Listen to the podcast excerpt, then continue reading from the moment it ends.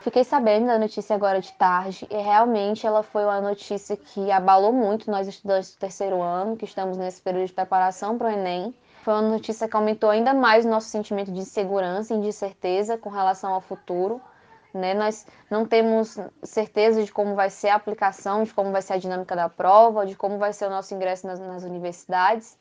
E também é, uma, é uma, uma notícia que nos traz um pouco de preocupação e medo, até porque um dos argumentos utilizados pelo INEP foi relacionado ao orçamento, né, a problemas de orçamento. A gente fica muito preocupado porque a gente percebe que é, essa falta de orçamento está ligada à falta de investimento na educação.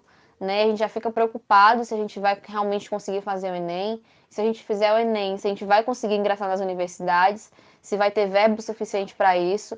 Então, é uma notícia que, ao mesmo tempo, aumenta a nossa insegurança e nos deixa muito preocupados com relação ao cenário futuro do, da gente, né, das universidades, dos estudantes.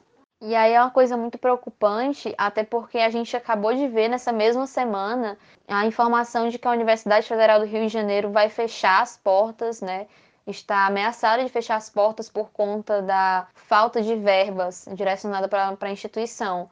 E quando a gente vê que um dos argumentos utilizados pelo INEP foi exatamente a falta de orçamento, a gente fica muito preocupado é, se realmente vai ter o exame, se nós vamos conseguir realizar a prova, né? Até porque a, o Enem é um dos principais, se não o principal exame né, de admissão que garante, o, a, principalmente os alunos de escola pública, né, o ensino superior.